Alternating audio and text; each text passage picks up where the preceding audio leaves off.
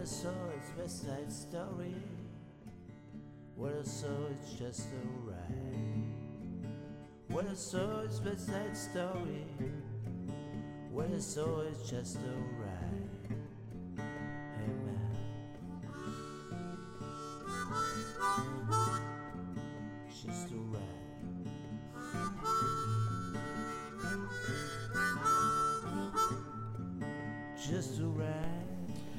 Ich grüße Sie ganz herzlich hier zum Podcast von eTGFO Consulting. Mein Name ist Heiko Schnickmann und ich muss Ihnen ehrlich sagen, ich habe mich diese Woche ein bisschen geärgert.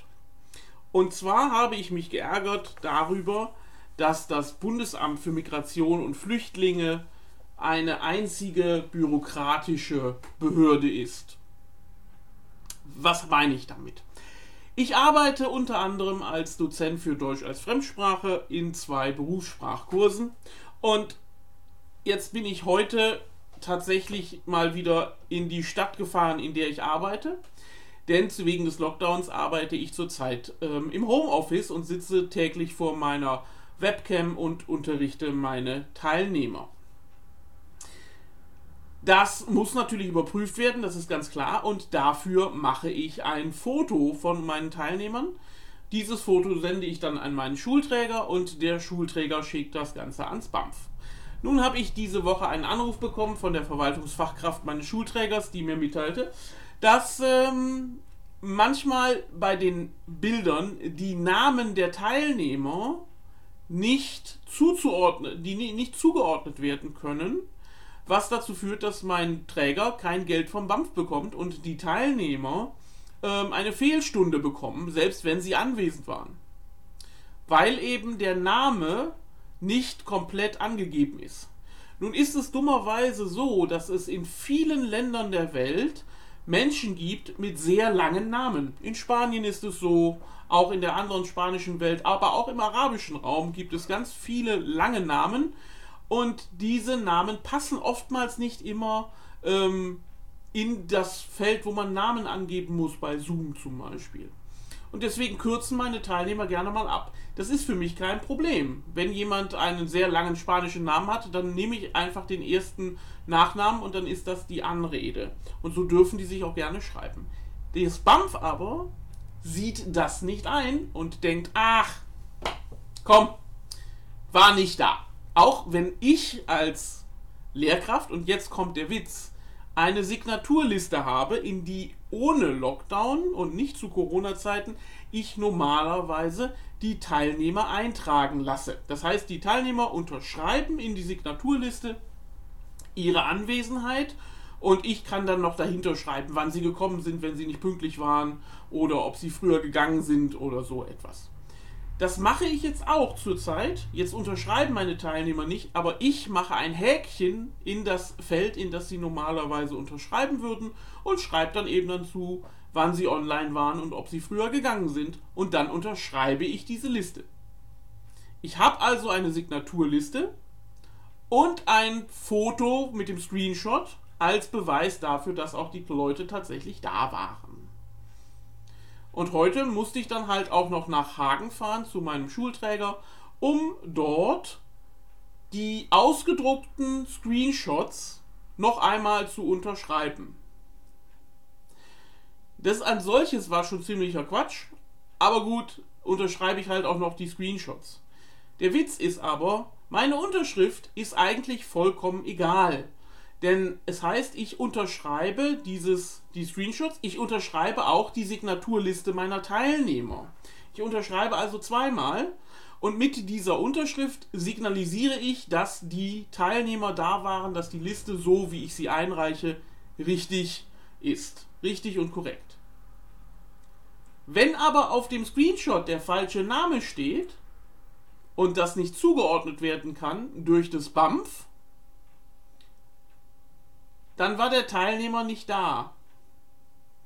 Die Zuordnung erfolgt durch Personal des BAMFs und je nachdem, ob da jemand sitzt, der eine Ahnung davon hat, dass der Name ähm, Abd Abdel Rahim zum Beispiel abgekürzt werden kann als Abdel, ähm, wird dann entschieden, ob der Teilnehmer da war und ob mein Schulträger Geld für diesen Teilnehmer bekommt.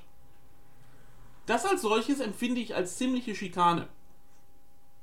Denn es kann ja nicht davon abhängig sein, ob, ein, ob Geld ausgegeben wird oder ob ein Teilnehmer eine Fehlstunde hat, dadurch, ob der Mensch, der das im BAMF bearbeitet, äh, tatsächlich eine Ahnung hat, wie Namen abgekürzt werden. Und weil das BAMF weiß, dass die Sachbearbeiter dort das nicht unbedingt können, obliegt mir ja durch meine Unterschrift klarzustellen, dass das richtig ist. Aber aus irgendeinem Grund hat das BAMF großes Misstrauen gegenüber denjenigen, die ähm, diese Arbeit da leisten und den Leuten Deutsch beibringen. Und darüber ärgere ich mich. Ich ärgere mich, dass man mir als freiberuflichem Dozenten für Deutsch als Fremdsprache so wenig Vertrauen äh, schenkt und dass man auch den Trägern äh, so wenig Vertrauen schenkt, ähm, dass man alles doppelt machen muss. Ähm, und das gefällt mir nicht. Das mag ich nicht. Und ich habe darüber nachgedacht, warum das so ist. Und ich glaube, ich habe da eine Idee. Denn die BAMF ist eigentlich auch nicht nur eine Bundesbehörde, sondern sie ist eine Bildungsinstitution. Das BAMF ähm, macht Kurse für Deutsch als Fremdsprache. Und davon gibt es in der Regel so zwei Arten, nämlich einmal die Integrationskurse und einmal die Alphabetisierungskurse, äh Quatsch, die Berufssprachkurse. Ähm, die Integrationskurse sind nochmal unterteilt, da gibt es spezielle Frauenkurse, Jugendkurse und eben diese Alphabetisierungskurse. Und die Berufssprachkurse, ähm, die sind auch nochmal unterteilt nach Niveau, da gibt es dann A2, B1, B2 und C1. Ich unterrichte beides und ähm, in beiden ist zurzeit wegen des Lockdowns ein ganz großes Maß an äh, Bürokratie zu spüren und das ärgert mich einfach. Warum ist das aber so mit der Bürokratie und der Kontrolle und dem Doppelten und dieses Misstrauen, das das BAMF gegenüber den Trägern hat? Und ich glaube, das hat was damit zu tun, dass diese Berufssprachkurse, die relativ neu sind, die gab es vorher nämlich so nicht. Was das BAMF aber vorher hatte und schon sehr lange hat, sind sogenannte Integrationskurse. Und um diese Integrationskurse, da habe ich mich mal gekümmert für einen Vortrag von der VHS. Den habe ich nicht auf meine Homepage eingeschrieben, und den habe ich auch nicht verschriftlicht, sondern den habe ich freigehalten, nur mit Hilfe einer PowerPoint. Und ich dachte, schönes Thema für die dritte Folge des ITIGIFO Podcasts. Also, darum geht's. Was ist eigentlich so ein Integrationskurs? Das Bundesamt für Migration und Flüchtlinge stellt den Integrationskurs wie folgt dar in seiner Bedeutung. Den Kern staatlicher Integrationsangebote bildet der Integrationskurs, bestehend aus einem Sprachkurs zur Vermittlung ausreichender Deutschkenntnisse sowie einem Orientierungskurs zur Vermittlung von Wissen über das Leben in Deutschland und die in unserer Gesellschaft geltenden Normen und Werte. Das ist ein Zitat aus dem, ähm, na, aus dem Kernlehrwerk oder dem Kernlehrplan des BAMF zum Integrationskurs. Ja, wie will das BAMF das erreichen? Relativ einfach. Es gibt 700 Unterrichtseinheiten oder aka Stunden genannt, a 45 Minuten. 600 Stunden davon sind Sprachkurs, 100 Stunden davon sind Orientierungskurs und das Ziel ist zum einen das Sprachniveau B1 und zum anderen das Bestehen des Tests Leben in Deutschland. Das ist das Ende dieses Integrationskurses. Wenn man diese beiden Tests bestanden hat, hat man unter anderem das Recht, ähm, nachdem man eine gewisse Zeit in Deutschland gelebt hat und Arbeit gefunden hat, ähm, deutscher Staatsbürger zu werden. Klingt gut, wobei man sich schon fragen muss, 600 Stunden Sprachkurs, 100 Stunden Orientierungskurs, könnte das nicht ein bisschen mehr Orientierungskurs sein? Dem muss man entgegenhalten, ja, in den 600 Stunden Sprachkurs ist natürlich schon viel ähm, Heimatkunde, Politik und so etwas mit drin. Also es geht da nicht nur um Akkusativ und Dativ. Gucken wir uns die Statistiken an und das erklärt dann vielleicht so ein bisschen, warum ähm, diese Kurse so ein Misstrauen haben oder warum das BAMF so ein bisschen enttäuscht ist. Also, ich habe damals, ich habe den Vortrag gehalten 2020, äh, vor einem Jahr etwa, Und äh, ich habe die Statistiken, ich habe mal drei Statistiken mitgebracht von 2017, 2018 und 2019. Die von 2020 gibt es meines Wissens noch nicht. Statistik von 2017. Es gab etwa 300.000 Integrationsteilnehmer, Integrationskursteilnehmer. An der Prüfung selber, also sind etwa 340.000 Leute, die in diesen Kursen teilgenommen haben. An den Prüfungen haben nur 85% davon teilgenommen. Von diesen 85% hat knapp die Hälfte das Niveau B1 geschafft. Etwas mehr als 40% haben das Niveau A2 erreicht nach 600 Stunden Deutschkurs und immer noch 10% waren, hatten das Niveau A1 oder schlechter. 2017. Das Ganze für 2018 sieht nicht äh, wesentlich anders aus. Wir haben knapp 300.000 Teilnehmer, ein bisschen weniger, 290.000. 76% haben davon an den Prüfungen teilgenommen. Davon haben 52%, also ein bisschen mehr als die Hälfte, B1 erreicht. Wieder 40% der Teilnehmer erreichen nur A2 und 10% haben A1 erreicht. Man merkt daran, es stimmt nicht. Irgendwas stimmt da nicht, wenn sie nur äh, so ein paar Zahlen vergleichen. Und für 2019 auch hier nur bis September, aber auch da haben wir auffallend äh, diesmal Teilnehmer an den Integrationskursen 130.000. Nur 68% haben an den Prüfungen teilgenommen. Hiervon haben wieder nur knapp die Hälfte B1 erreicht. 32% haben A2 erreicht und 18% haben A1 oder schlechter erreicht. Man merkt daran, so ein richtiges Erfolgskonzept, was das Sprachenlernen angeht, sind die Integrationskurse nicht. Und das führt natürlich auch in einer Behörde wie dem BAMF zu Druck. Und jetzt könnte man überlegen, woran liegt denn das, dass das so ist? Und ich habe mir dazu mal Gedanken gemacht und wir gucken uns das mal insgesamt an. Ähm, das erste ist das Kurskonzept und die Prüfungsform. Das Kurskonzept entwickelt. Das Kurskonzept bedeutet, das Bundesamt für Migration und Flüchtlinge hat dieses Kurskonzept entwickelt. Es umfasst 600 Stunden. 300 Stunden davon sind für B1 reserviert, 200 Stunden für A2 und 100 Stunden für A1. Das heißt, innerhalb von 100 Stunden muss man Leute, die kein Deutsch sprechen, auf das Niveau A1 bringen. Dann innerhalb von 200 Stunden auf das Niveau A2 und dann hat man 300 Stunden für das Niveau B1. Ich sehe darin ein Problem, denn das größte und dieses Problem besteht eben darin, dass wenn man in den ersten 300 Stunden die Basis nicht richtig etablieren kann, ist es relativ unmöglich, auf einer fehlenden Basis weiter aufzubauen. Das heißt, man müsste eigentlich mehr Zeit haben für A1, mehr Zeit für A2 und dann kann man mit B1 wesentlich leichter arbeiten. Das Problem ist, dass das natürlich in 600 Stunden nicht geht. Man könnte natürlich 200, 200 und 200 machen. Das würde gehen. Man könnte auch sagen, wir machen wie beim Alphabetisierungskurs nicht 600 Stunden, sondern 1000 Stunden und äh, dann kann man das vielleicht besser aufbauen. Das wäre so möglich. Das Kritik an der, es gibt natürlich Kritik an diesem Konzept und äh, das ist äh, so gelegt, woher kommt das Konzept, was ist der Hintergrund. Ähm, das Ganze ist einmal konzipiert worden für Spätaussiedler aus Russland. Und bei denen, bei diesen Spätaussiedlern, bei denen es sich ja ursprünglich mal um, um Deutsche handelt, ähm, konnte man davon ausgehen, dass es dieses A1-Niveau relativ einfach noch gibt.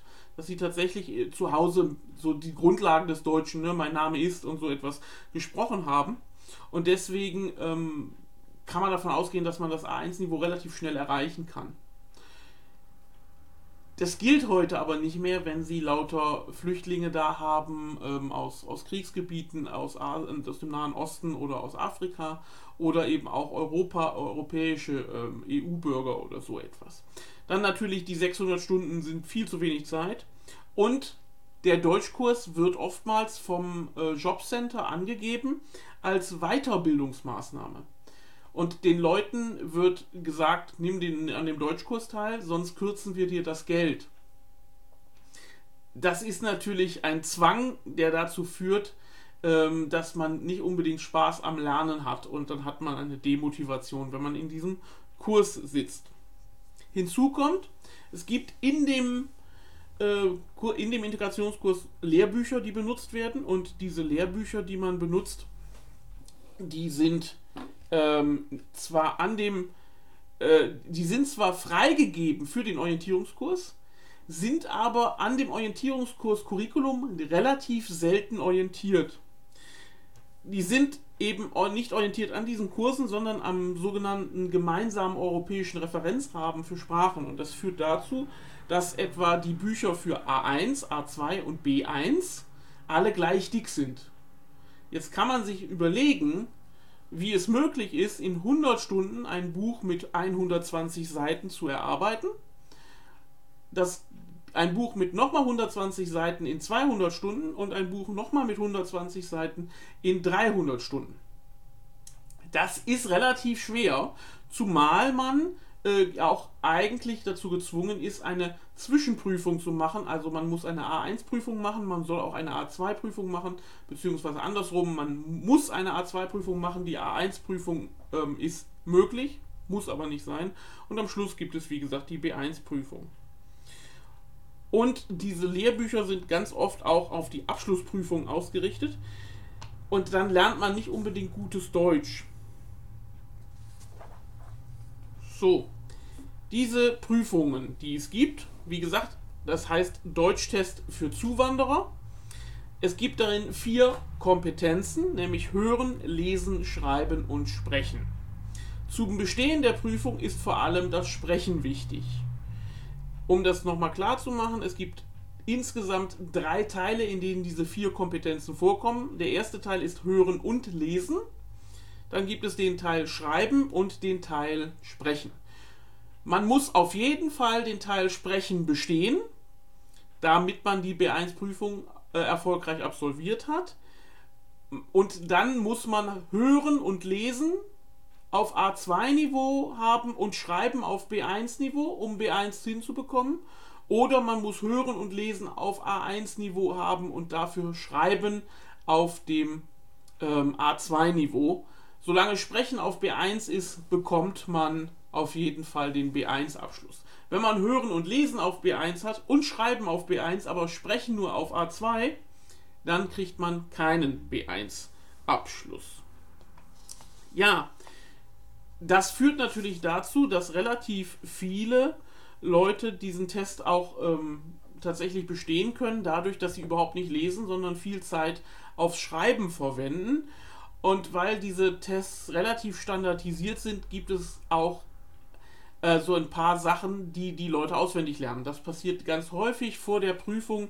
Sitzen die Teilnehmer sich zu Hause hin, lernen Redemittel auswendig, lernen Briefe auswendig und äh, lesen nur das, was sie tatsächlich auch brauchen, um diesen Leseteil zu verstehen, damit sie in etwa wissen, ähm, in welche Richtung sie schreiben müssen.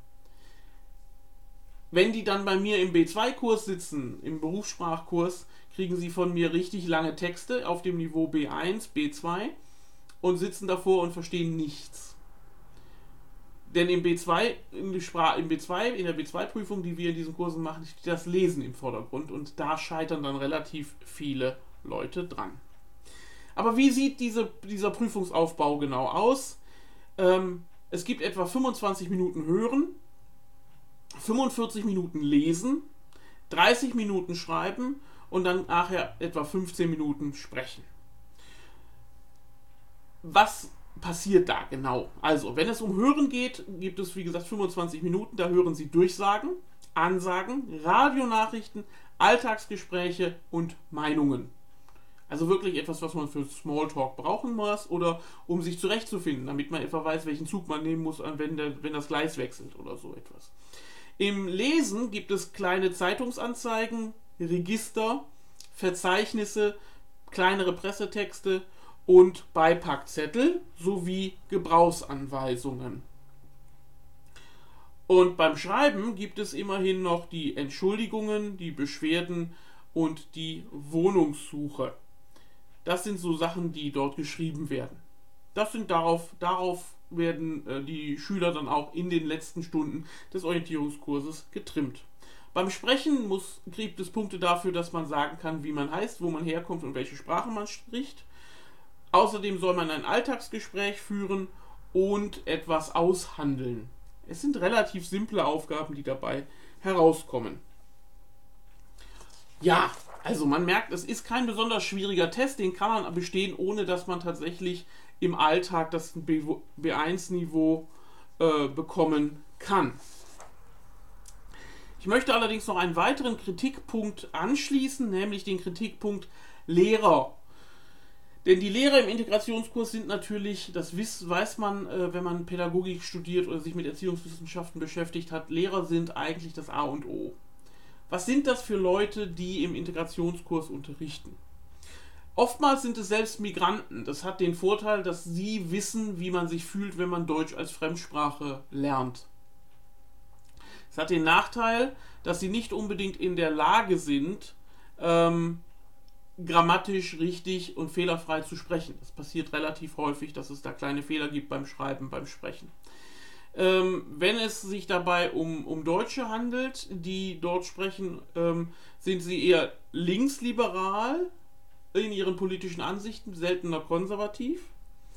Ähm, und es ist, es ist relativ selten so, dass es sich dabei tatsächlich um Leute handelt, die das Fach Deutsch als Fremdsprache studiert haben oder überhaupt ein, ein germanistisches Grundlagenstudium abgeschlossen haben.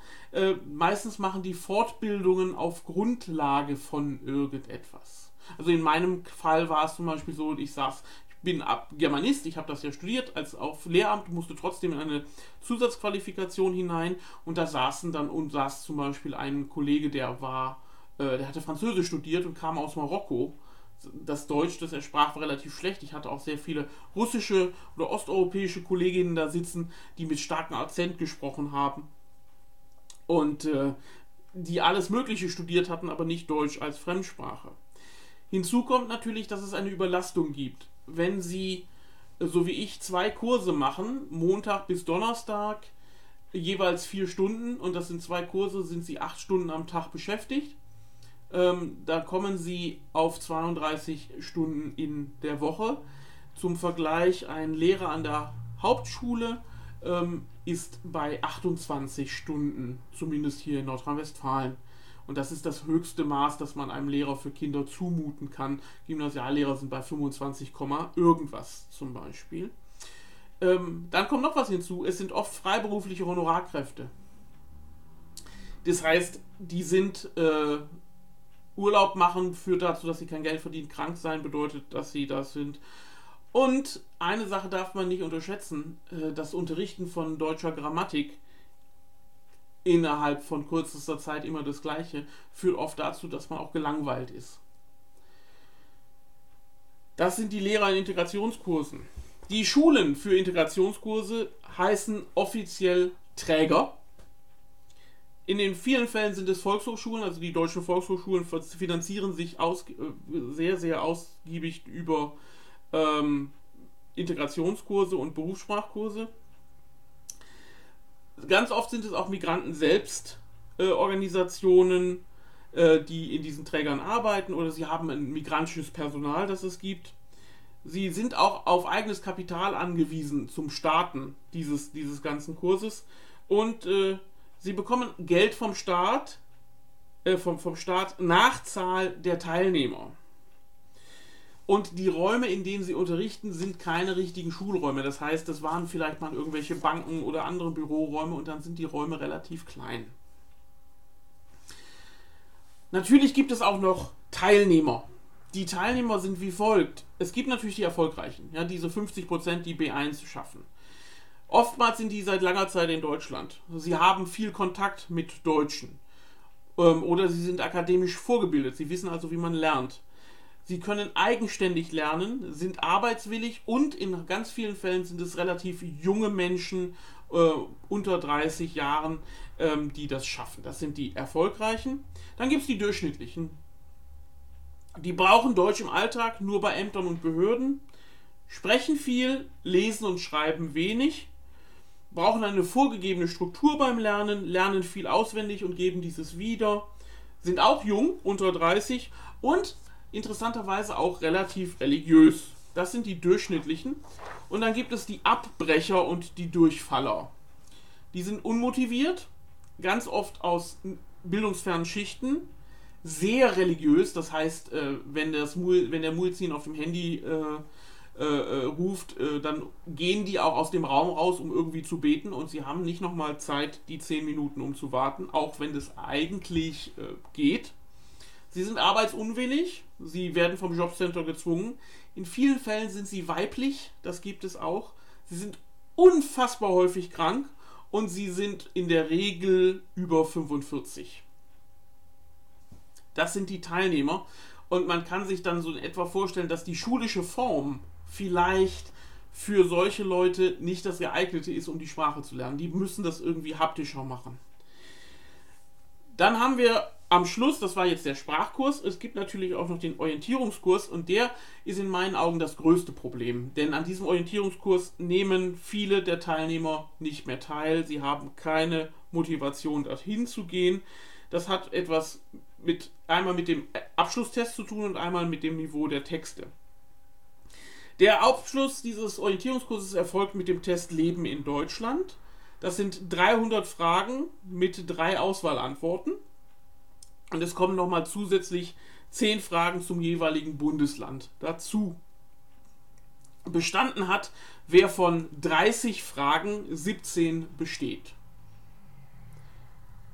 Diese Fragen kann man natürlich auswendig lernen. Man kann die auch vorher äh, finden, die sind kein Geheimnis, die kann man auswendig lernen und das ist das, was die Teilnehmer wollen. Die wollen die Fragen bekommen, die wollen sich zu Hause hinsetzen, die lernen die auswendig und dann hauen die die Antworten in den Test rein, hoffen auf die 17 ähm, auf die 17 bestehenden Punkte und dann haben sie ihren Test bestanden. Das ist das eine. Das andere ist, wenn sie über mit Leuten, die B1 gerade so bestanden haben oder vielleicht auch nicht bestanden haben, äh, über deutsche Geschichte, deutsche politische Strukturen und deutsche Gesellschaftssystem sprechen wollen, haben sie Texte auf relativ hohem sprachlichen Niveau mit sehr vielen unbekannten Wörtern, die in der äh, B1-Prüfung, in dem Deutschtest am Schluss nicht vorkommen. Und was auch interessant ist, es gibt einen, einen Lerninhalt, der sich auf das deutsche Strafrecht bezieht was ich immer sehr spannend finde, weil das bedeutet, dass die Leute, die das gemacht haben, schon in eine gewisse Kategorie reingehen, womit wir es zu tun haben. Die Ziele des Orientierungskurses, das ist Kenntnis grundlegender Werte der Gesellschaft sowie Kenntnisse der Rechtsordnung, Geschichte und Kultur wie auch der politischen Institutionen in Deutschland und äh, das soll das Zurechtfinden erleichtern in der neuen Gesellschaft. Und es soll ein Verständnis für das neue Staatswesen geweckt werden, positive Bewertungen des deutschen Staates entwickeln, was immer gut ist, wenn man die Geschichte mit Adolf Hitler anfängt und so etwas. Also, das sind solche Sachen, die es da gibt. Ja, das so zum Orientierungskurs als kleinen Überblick. Und dann ist jetzt die Frage, erfüllt der Kurs sein hohes Ziel, die, ja, dieses Vermitteln von Deutschkenntnissen und Orientierung im Leben? Und da würde ich sagen, das tut er in vielen Fällen nicht, weil einmal die Konzeption falsch ist, weil das ähm, Personal vielleicht nicht ist und weil die schulische Form für viele Teilnehmer nichts ist. Deswegen hat das BAMF ein Problem mit diesen Kursen und deswegen glaube ich, dass das BAMF auch ähm, Misstrauen gegenüber diesem ganzen Konzept hat, das es sich irgendwann mal ausgedacht hat und wir Lehrkräfte und Schulträger dürfen es ausbaden. Das soll es für heute gewesen sein. Schön, dass Sie mir 30 Minuten zugehört haben. Ich freue mich und äh, verbleibe mit den besten Grüßen. Machen Sie es gut. Bis nächsten Mittwoch. Tschüss. Well,